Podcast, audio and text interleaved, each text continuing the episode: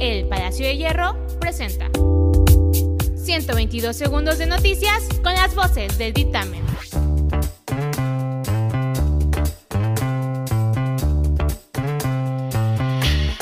Yo soy Jair MH y estas son las noticias del día. Este jueves inició la campaña para vacunar a 17 millones de adolescentes de 12 a 15 años de edad en Estados Unidos. Esto como parte de la estrategia del presidente Joe Biden para intentar que el país logre la inmunidad de rebaño. Luego de esta noticia, la Organización Mundial de la Salud pidió a los países desarrollados que no vacunen a los niños y adolescentes contra el COVID-19. En cambio, solicitó que esas dosis sean destinadas al sistema COVAX para que los países menos desarrollados tengan acceso a estas vacunas. Además, advierten que, al ritmo actual de propagación del coronavirus, el segundo año de la pandemia será más mortífero que el primero en países donde no haya acceso regular a vacunas.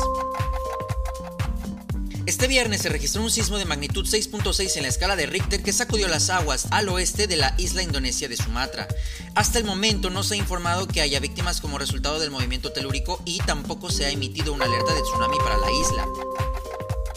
El presidente Andrés Manuel López Obrador aseguró durante su conferencia mañanera que las Fuerzas Armadas deben respetar los derechos humanos y cumplir con la instrucción de no reprimir a nadie. Además, el presidente aseveró que, a diferencia de administraciones pasadas, en su gobierno ya no hay masacres.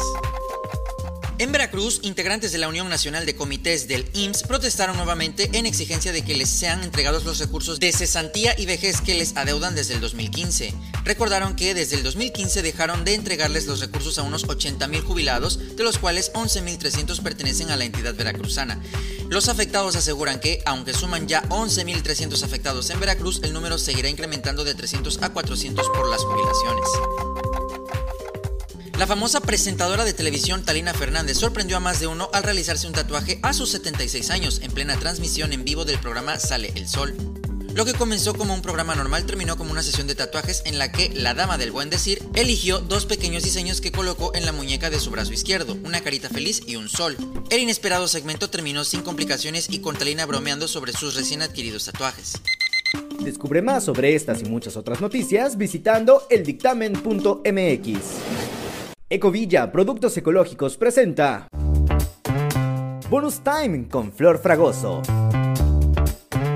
En el bonus time de hoy, Camila Cabello está causando furor en redes sociales después de que salieran a la luz sus primeras imágenes como Cenicienta.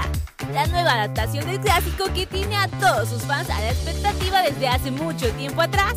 Entra a nuestra sección de showbiz en el dictamen.mx y descubre todos los detalles del tan esperado filme. Además, ¿has pensado en cuánto dinero y plástico gastas en los garrafones del agua que consumes?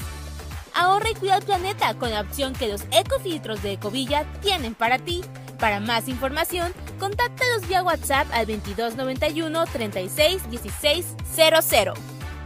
Mi nombre es Flor Fragoso y esto fue el Bonus Time. No te olvides de seguirnos en nuestras redes como arroba el dictamen y dejarnos tus opiniones en los comentarios. Nos vemos la próxima con más información narrada por Las voces de El Dictamen.